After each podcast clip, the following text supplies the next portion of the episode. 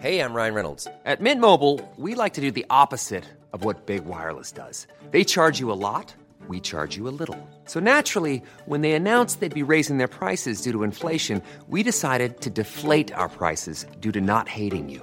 That's right. We're cutting the price of Mint Unlimited from $30 a month to just $15 a month. Give it a try at mintmobile.com slash switch. $45 upfront for three months plus taxes and fees. Promo rate for new customers for limited time. Unlimited more than 40 gigabytes per month. Slows. Full terms at mintmobile.com. Alors The Hate You Give, c'est un film que j'ai vu il y a quelques semaines et tout de suite en le voyant j'ai pensé à toi. Je me suis dit tiens je sais que c'est un film qui va faire en sorte que Clémence elle va se mettre vent debout. C'est l'histoire en fait d'une jeune femme qui s'appelle Star et elle est partagée vraiment entre deux mondes. C'est une jeune femme noire, faut le préciser. Elle va dans un lycée euh, blanc, de privilégiés, de gosses de riches, etc. Et le soir elle rentre chez elle dans un quartier euh, résidentiel où euh, vivent quasiment que des noirs. Elle évolue d'un monde à l'autre comme ça avec assez d'aisance jusqu'au jour où elle prend la voiture avec son meilleur ami et son meilleur ami se fait descendre par un flic. Et de là euh, elle va se dire qu'il faut qu'elle fasse justice, bien sûr, pour son meilleur ami et commence une lutte qu'elle va mener avec brio. Et je me suis dit, c'est un sujet dont il faut que je parle avec Clémence parce que je me rappelle qu'une fois t'es passé à touche pas à mon poste, je crois. C'est balance ton poste. Ah oui, balance ton poste, c'est ça. Et t'avais été invitée pour parler féminisme et je t'avais trouvée brillante. Et moi j'étais derrière mon écran de télévision et je me suis dit mais je n'oserais jamais faire ce que Clémence a fait, c'est-à-dire aller sur un plateau télé pour défendre une opinion avec autant de force et de conviction, sans trembler, sans rien. Ça m'a bluffé. Alors merci rien. d'avoir dit ça. C'est une longue route d'arriver à euh, un moment où t'es regardé, t'es écouté, t'as une fenêtre pour dire un truc et c'est maintenant ou jamais.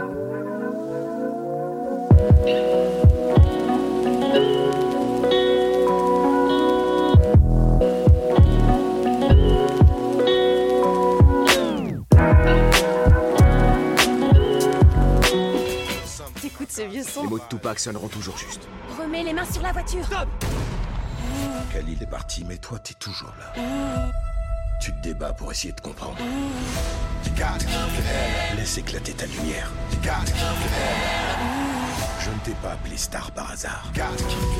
Je sais pas si tu te souviens, mais il y a quelques, il y a quelques temps, il y a une, une lectrice qui m'a fait un commentaire euh, sur le forum de Mademoiselle où elle disait Écoute, je t'ai entendu dans un des podcasts et je trouve que tu prends une place démesurée à tel point que ça bouffe l'intervention des autres. Et ça m'avait vachement touchée en plein cœur parce que, en fait, je vois pas pourquoi c'est grave de prendre de la place. J'ai pas l'impression de bouffer les autres, j'ai juste l'impression de prendre la place que je dois prendre au moment où je dois essayer de- d'exprimer une opinion. Est-ce qu'à un moment dans ton enfance, adolescence, Ouais. il y, a, il y a un moment où tu as pris conscience que ben, c'était pas normal dans le sens où tout le monde n'était pas aussi libre de prendre la parole et de s'exprimer comme tu pouvais le faire? Alors, ok.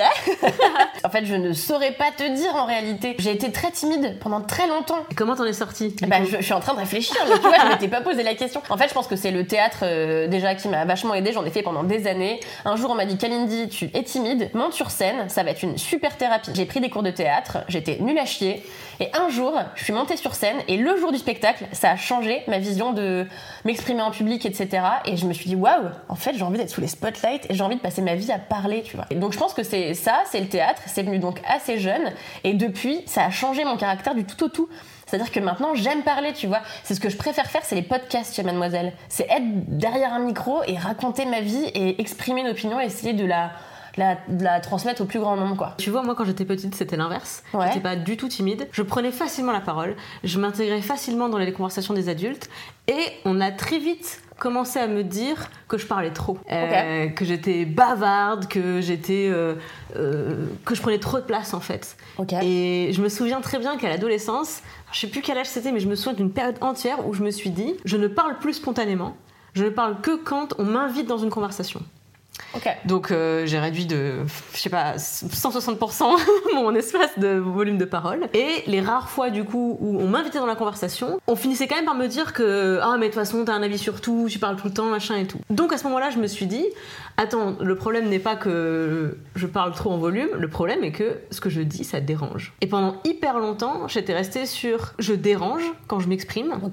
Et j'ai mis, je peux pas te dire combien de temps, à comprendre que finalement je pouvais retourner ça comme un pouvoir, parce qu'en fait, si je dérange, c'est que je provoque quelque chose. Wow. Mais toi, t'es Tu m'impressionnes tellement, Clément. Mais en fait, c'est marrant que tu me dises ça parce que je voulais te parler d'un truc qui m'avait vachement marqué, un moment de ta carrière qui, moi, m'a m'a marqué. C'était il y a quelques mois quand euh, t'as été invité sur le plateau de. Balance ton poste. Balance ton poste, voilà. Et où en fait, euh, t'as été invité à parler de féminisme. Et je t'ai vu, moi, derrière l'écran, et j'étais là, waouh, Clémence, elle assure, elle a que peu de temps pour parler. Elle est là, bam, bam, bam. C'est précis, c'est net, c'est clair. On comprend où elle veut aller. Elle tremble pas. Et moi, j'étais là, ouais, je sais. Alors que tu vois, j'ai aucun problème à raconter des conneries et tout. Mais là, c'était tellement. Tu vois, il y avait une cause derrière, il y avait quelque chose de. Je sais pas, j'étais j'étais transcendée d'admiration pour toi à ce moment-là. Je me suis dit, ouais, c'est ma boss. Dans The Hate You Give, elle va devoir prendre la parole devant les médias, etc., pour défendre la justice, essayer de faire en sorte que justice soit rendue pour son meilleur pote, mort bien sûr, pour euh, rien quoi. Donc elle, elle ose vraiment, et elle ose devant les médias et tout pour, un, pour une cause qui est hyper importante, et elle se fait la voix de tout un, toute une population. Et vraiment, moi, c'est ce que j'ai ressenti en te voyant. Je me suis dit, waouh, Clémence, elle est faite pour ça. J'aimerais tellement avoir un dixième de la confiance que, que t'as eu ce soir-là pour réussir à, à traduire tes, tes idées au mieux, quoi. J'ai trouvé ça vraiment bluffant. Non, mais c'est vrai, je te Merci jure. beaucoup, je suis hyper flattée. c'est un long chemin pour arriver jusqu'à ça. Mais alors, c'est quoi le chemin? Euh, alors la première étape, c'était c'était celle-là, c'était de se rendre compte que parler, c'était un pouvoir. Et que justement, le fait qu'on critique mes prises de parole, qu'on leur reproche d'être futiles, envahissantes, euh, trop C'est ce qu'on nombreuses. disait, on disait futile. Alors, ouais, il y avait un côté, euh, oh mais je sais pas de quoi je parle. Et, mais parce que regarde l'emballage, c'est-à-dire que je suis pas euh, un expert en blouse blanche avec des lunettes sur un plateau de télé avec un bandeau qui dit spécialiste de tout et que on, on écoute avant de l'avoir entendu.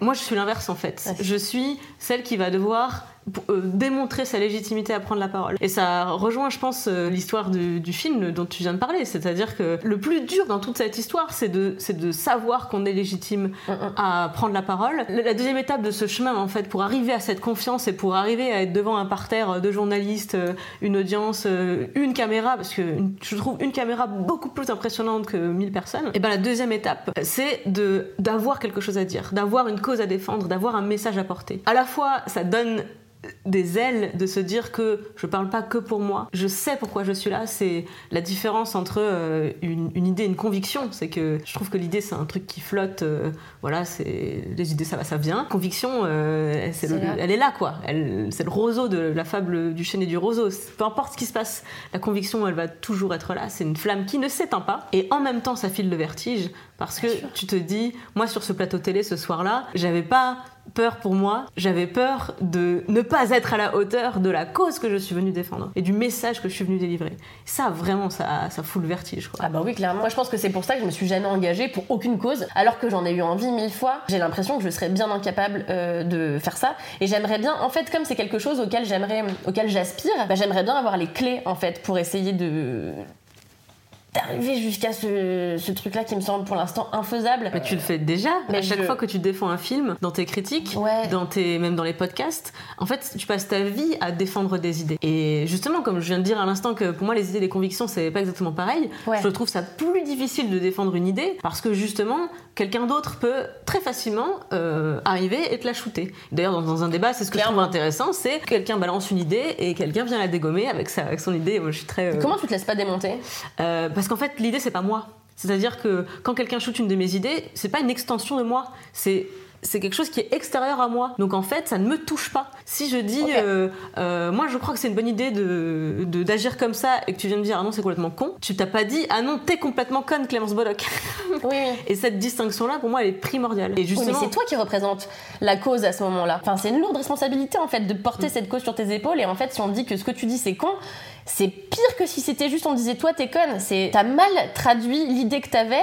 Du coup, maintenant, on dit que tout ce que tu dis c'est de la, c'est, c'est une, c'est une connerie. Tu vois, je trouve que c'est Mais ça, encore c'est- pire. C'est ce qui est épuisant justement dans la défense des causes, que ce soit euh, l'écologie, le féminisme, euh, et c'est ce qui explique que autant de militantes féministes se trouvent dans cette colère viscérale et épidermique, euh, c'est que justement elles sont elles s'identifient beaucoup à leur cause. Ouais. Et ben, quand tu es une jeune femme victime de discrimination, c'est vraiment difficile de mettre de la distance entre Bien ta sûr. cause et toi. Et donc oui, effectivement, qu'il y a un troll, euh, un con, euh, ou juste un adversaire idéologique hein, qui vient t'opposer euh, un argument euh, ou euh, vient t'insulter ou vient essayer de t'attaquer, c'est là pour le coup, il n'y a pas de distance en fait. Et là, j'ai passé euh, vraiment beaucoup de, beaucoup de temps à prendre directement les flèches et à être en permanence blessée par ça.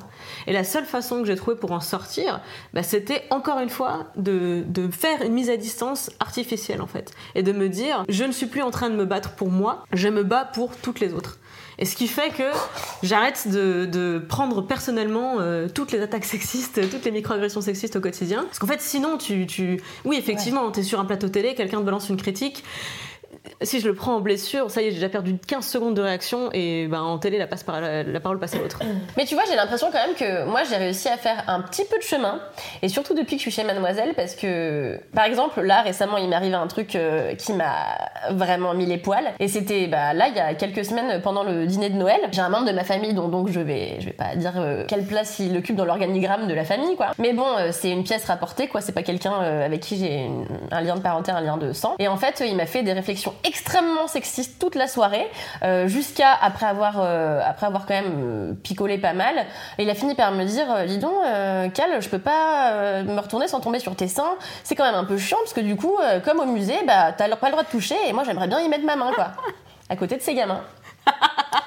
Voilà donc euh, classe. et pour la première fois j'ai essayé de ma vie j'ai essayé de pas m'énerver et de lui expliquer calmement et de manière rationnelle pourquoi ce qu'il disait était une aberration. Et j'étais hyper contente de réussir à exprimer clairement mon opinion, parce que maintenant j'ai les armes pour le faire, ce que j'avais pas il y a un an et demi. Tu vois, je savais que c'était des conneries, mais j'aurais répondu à ça par juste de la colère pure. Aujourd'hui, j'arrive à mettre, euh, à mettre des mots et à mettre du calme sur tout ça pour, euh, bah, pour que en fait on me comprenne mieux. Et j'ai eu l'impression que ça faisait son chemin, même s'il a riposté par des arguments un petit peu voilà fallacieux. et j'étais hyper et j'étais hyper contente parce que j'avais fait des petits trucs euh, en plus pour faire passer mon, mon message en soum soum. J'avais offert un bonnet avec écrit féministe à sa fille euh, de 13 ans. Et euh, T'as cherché j'avais trouvé ça hilarant. Et du coup, elle l'a porté toute la soirée. Je me dis, tu as vu ta fille J'étais ravie.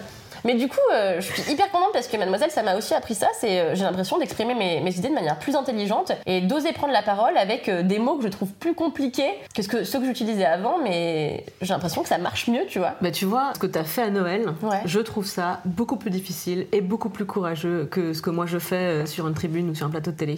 Parce que c'est beaucoup plus dur de venir garder ce calme, de mettre cette distance, de tenir ce discours à quelqu'un de proche, que justement à un parterre d'inconnus, tellement inconnus d'ailleurs que tu les vois pas parce que sur un plateau, il y a que euh, les caméras et tu vois pas les gens. Moi à Noël, je, alors j'ai les mêmes membres de, de famille, enfin le même car nous ne sommes pas la même famille, mais néanmoins, euh, voilà, ils existent euh, dans, dans mon coin de la France également. Moi j'ai fermé ma gueule en fait à Noël. Vraiment, je n'ai, pendant toutes les vacances, pendant tous les repas de famille, je n'ai pas mené de débat, je n'ai pas répondu. J'ai laissé dire tout ce qui se disait et j'étais dans une position de spectatrice en me disant c'est pas ma guerre. J'ai trop de combats à mener, j'ai et j'en ai qui sont plus importants que de convaincre tel ou tel proche passablement aviné en plus. On va Oui, pas se c'est ça. mentir. Je préfère justement, euh, euh, par mon travail, par mon engagement, armer des meufs comme toi pour que ensuite vous, vous alliez faire euh, mener, ce- mener cette guerre. Mais euh, c'est épuisant en fait de s'auto-investir de cette mission au quotidien, tout le temps, toujours. Euh, au contraire, profitons du fait qu'on soit nombreuses. Et quand quelqu'un prend la parole et quelqu'un monte sur scène, euh, que ce soit euh, l'héroïne d'un film, d'un roman ou dans la vraie vie, des personnes qui sortent des rangs pour aller tenir un message, je suis la première à les soutenir avant de les critiquer Ouais. parce que je sais ce que ça coûte et surtout je sais ce que ça rapporte quand quelqu'un fait ça. Mais alors, c'est quoi le, le moment où tu as eu le déclic? Tu t'es dit, maintenant, je vais œuvrer pour une cause et je vais ouvrir ma gueule et je vais le faire en plus euh, sur un magazine, euh, autour de micros. Enfin, tu vois, je vais médiatiser le fait que j'ai un avis, quoi. C'était quoi ton déclic? Euh, les autres Mais les autres, c'est depuis toujours. Alors depuis très longtemps, j'ai l'ambition de me lancer euh, en politique en me disant, en fait, euh, je sais que c'est par là que les, que les changements sont opérés dans la société le plus rapidement possible. Et c'est- c'est encore très long, mais en vrai, c'est un des processus les plus rapides. Et je suis encore au stade où j'attends de trouver un ou une candidate que j'ai envie de suivre. Et ça fait que quelques semaines que je me dis, ou alors peut-être, c'est moi la candidate. Waouh, Clémence Clémence présidente. Je ne suis pas en train d'annoncer ma candidature pour euh, 2022, calmez-vous. C'est ce que les gens vont retenir, tu le sais.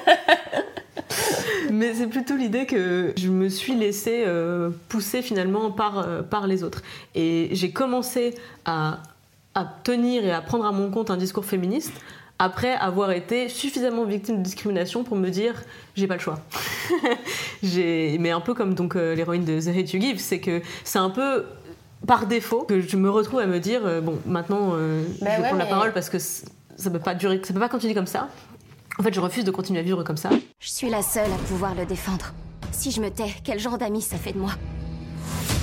Et j'ai l'impression de pas avoir le choix. Moi, c'est exactement l'inverse qui s'est produit. C'est que moi, j'ai un peu eu la même euh, situation, vécu un peu la même situation que Star, l'héroïne du film, parce que moi, je suis née à Levallois, enfin, je suis née à Paris, mais j'ai grandi à Levallois-Perret, une ville donc extrêmement bourgeoise. J'allais en cours dans une petite école qui s'appelait Ferdinand Buisson, et en fait, j'étais une des seules enfants à pas être euh, blanche. Et du coup, j'ai senti euh, le regard des autres sur moi tout de suite, et un regard qui changeait de celui qu'on posait sur mes camarades. Et ça m'a poursuivi jusque fin, jusqu'à la fin du lycée. Et puis après, je me suis juste dit, sais quoi, maintenant, tu vas aller vivre chez ton mec dans un quartier bien plus populaire, où il y a beaucoup plus de mixité sociale, où tu vas être plus fondu dans la masse, entre guillemets, et du coup, comme ça, on va m'oublier. J'ai fait exactement l'inverse, c'est que je, tu vois, j'ai, essayé de m'enterrer, quoi. Ce qui est hyper dommage. Et en voyant ce film, je me suis dit, mais, mais c'est ça, en fait, je, je- ça me donne moi aussi, en fait, envie de, de vivre le point levé, mais c'est juste que je sais pas par quel bout prendre le machin et comment on fait. Enfin, j'ai tellement de chemin à parcourir pour ne serait-ce que me dire comment on choisit une organe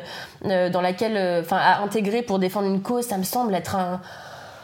Tu En vois vrai, écoute tes tripes. Parce que c'est la caisse de résonance de la voix. Vraiment, pour parler très littéralement, Ouais. la caisse de résonance de la voix, c'est par le ventre.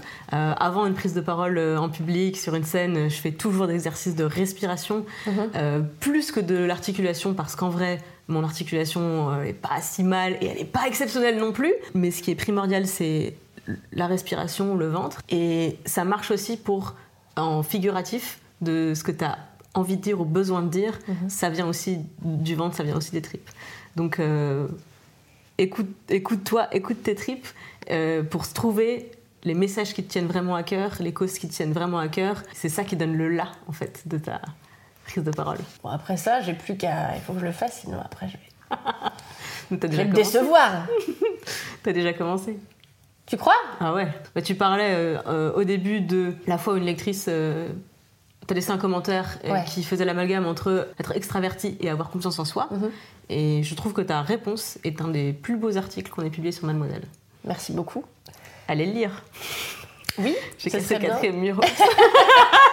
Non, oui, euh, bah, si on peut revenir là-dessus euh, quelques secondes, c'est vrai que pour moi c'était extrêmement important de faire le distinguo entre juste euh, être quelqu'un d'à l'aise en société, qui a le, le- le dialogue facile avec les autres, et être juste hyper bien dans ses pompes. Moi, tous les jours, j'ai peur de un milliard de trucs et je me sens pas forcément bien dans mes baskets. Et pourtant, je suis quelqu'un d'hyper sociable. Tout le monde pense que c'est hyper simple pour moi d'aller voir quelqu'un et de lui parler, ou de parler derrière un micro, ou j'en sais rien, tu vois. Et je, je pense que le distinguo est hyper important à faire pour éviter le genre d'amalgame auquel j'ai eu droit dans ce fameux commentaire dont je parlais au début, quoi. Donc, euh, stop. C'est ce que je préfère dans les héroïnes modernes, toute cette, cette vulnérabilité, cette fragilité. Parce qu'en fait, euh, la planète sera pas sauvée par euh, Batman, Spider-Man, Superman et tout. C'est, bon? ils sont, ouais, désolé, spoiler Je dis alert. des si on attend que le salut vienne d'eux, on va attendre longtemps. En revanche, le, le changement, les révolutions, les, les grands combats, ils vont être menés par des, des vraies personnes qui sont percluses de faiblesse. Et je trouve que c'est, ça les rend encore plus fortes et encore plus admirables. Conclusion, j'ai hâte de voir ce film. bah, écoute, euh, je suis contente que ça t'ait donné envie. Et moi, j'irais bien le revoir. Ça sort le 23 janvier. Donc, euh, hésite date. Rendez-vous en salle.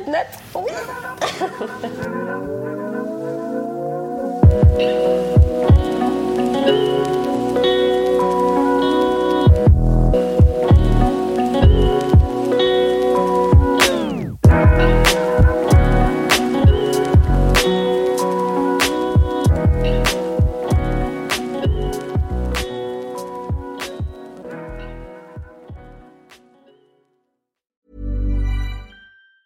Planning for your next trip? Elevate your travel style with Quince. Quince has all the jet setting essentials you'll want for your next getaway, like European linen, premium luggage options, buttery soft Italian leather bags, and so much more. And it's all priced at 50 to 80% less than similar brands. Plus, Quince only works with factories that use safe and ethical manufacturing practices. Pack your bags with high-quality essentials you'll be wearing for vacations to come with Quince. Go to quince.com slash trip for free shipping and 365-day returns.